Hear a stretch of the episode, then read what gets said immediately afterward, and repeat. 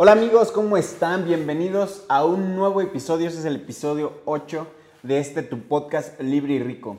Vamos a arrancar rápidamente y vamos a tocar un tema que sigue siendo de duda en los emprendedores. Me siguen preguntando, aunque ya lo hemos tratado en, en episodios anteriores, aquí lo vamos a tocar muy a fondo. Ya me refiero al margen de utilidad.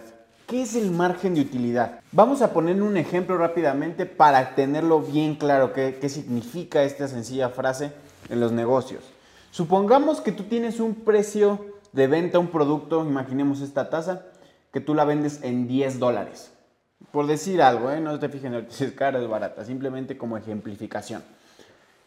Y ahora, que a ti te cuesta construirla, o ya sea con tu proveedor, o que tú la hagas, 6 dólares.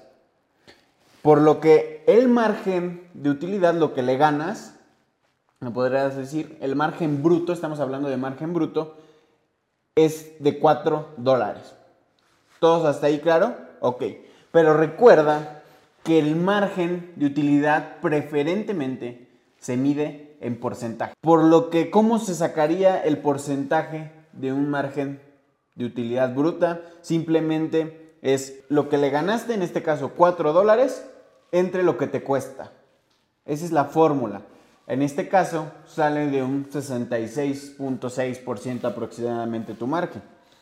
Ahora, ¿por qué hago este ejercicio? Simplemente para que entiendas que así se saca el margen bruto de utilidad.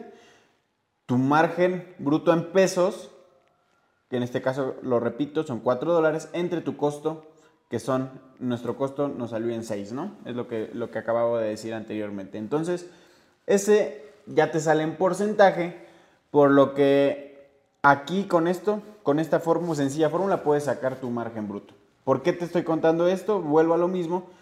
Porque insistimos en meternos en negocios de poco margen. Y ahora déjame decirte cuál es la recomendación para, para meterte a, a los negocios. Métete en negocios que tengan márgenes mínimo, márgenes brutos, como lo que lo acabamos de sacar, de entre un 40 como mínimo un 60, entre 40 y 60% como mínimo. Entre más margen tenga tu producto, obviamente mucho más eh, ganancia bruta vas a tener, por lo que te va a permitir hacer más cosas. Ahorita vamos a platicar esto. El problema es que al inicio como emprendedores no nos damos a la tarea de investigar este sencillo indicador de, de negocios, que es el margen de utilidad bruto. Y esto nos pasa tal vez por la emoción de abrir el negocio, por la, em, emoción de un nuevo emprendimiento, de un nuevo inicio. Entonces, y esto me pasó a mí con una dulcería que tuve, muchos ya se saben esa historia, pues los márgenes eran, eran muy pequeños, eran alrededor de entre el 10, 15, 20 algunos productos, por lo que no estuve atrapado en un negocio plano sin crecimiento durante aproximadamente dos años y meses.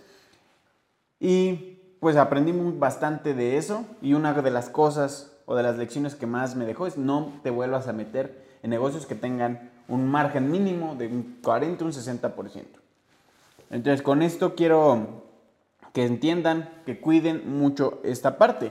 Y muchos podrán estar diciendo, gruñendo, no manches Roberto, ¿cómo crees? Eso no se puede, estás loco. Pues déjame decirte que sí se puede.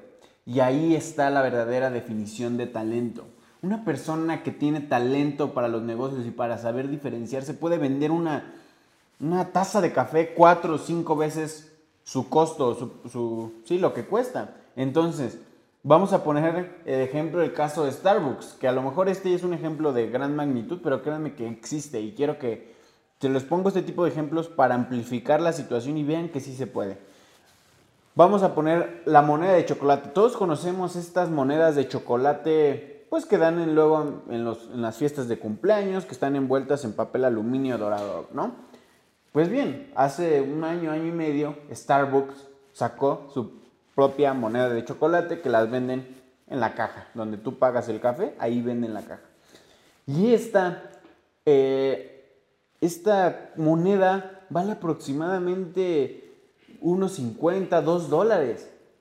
Entonces, con esto quiero dejar claro que sí puedes vender, sí puedes vender a esos precios, simplemente tienes que buscar la forma, cómo crear una marca, cómo crear ese producto tan diferente que la gente perciba el valor y te pague por él. Entonces, quiero dejar este ejemplo de Starbucks. Ahora, ¿dónde está nuestro trabajo? En encontrar este tipo de negocios, no simplemente poner el negocio que nos presenta el vecino o el negocio que nos presenta el, amigo de dulces. No, sino nuestro trabajo como emprendedores es en encontrar estos productos o servicios que le ofrezcan verdadero valor al mercado de, un alto, de alto valor para que el mercado pague por él. Así que ahí está el trabajo, no simplemente está en pensar qué negocio a lo loco, sino pensar qué negocios tienen estos márgenes suficientes para que pueda crecer. Ahora, ¿por qué, por qué la importancia o por qué la insistencia en, tener estos márgenes? Y la razón es que en esa diferencia del, del 40, 50, 60% que tengas, es donde vas a pagar rentas, donde vas a pagar tal vez los gastos de la luz, agua, toda la parte de la nómina. Entonces, entre más margen tengas eh, en esta parte, más oportunidad te dará de pagar esas cosas, más oportunidad vas a poder para tener costo de adquisición de clientes o marketing, más vas a tener para necesidades de inversión. Muchas de estas cosas para pagar mobiliario, todas este tipo de cosas que son para el crecimiento de la organización, se pagan de ese margen que te estoy hablando. No es para que vayas y te compres el carro, para que vayas y te compres ropa, no, sino simplemente es para un crecimiento más fuerte y más acelerado de la organización. ¿Esto qué va, qué va a provocar? Que tengas que evitar traer desde un inicio, evites traer financiamiento externo, dinero de otras partes a un negocio que no sabes si va a funcionar. Entonces, cuando tu margen es así de lo suficiente, te permite estar reinvirtiendo constantemente el negocio sin tener que tú traer dinero de otros lados y estar especulando con ese dinero. El dinero sí sirve, el financiamiento sí sirve, pero mucho después. Una vez que ya tengas una idea de negocio bien consolidada, funcionando con un flujo constante de clientes y un equipo de trabajo de líderes bien estructurado que estén operando esa idea. Ahora sí, ¿para qué sirve el dinero externo? Para amplificar esa idea y ese equipo de trabajo. Así que recuerda que puedes escribirme en mis redes, en Instagram, no, no olvides que ahí estamos subiendo todos los días retos, preguntas, eh, contenido de valor. Sígueme si no me sigues. Estoy como arroba Roberto Manjarres 3. Nos estamos viendo por ahí. Me gustaría mucho que me mandaras un mensaje diciéndome qué te pareció este capítulo, tus dudas y con mucho gusto te podemos ayudar. Todos los mensajes los contesto personalmente, así que ten por seguro que te voy a contestar. Nos vemos en un episodio más.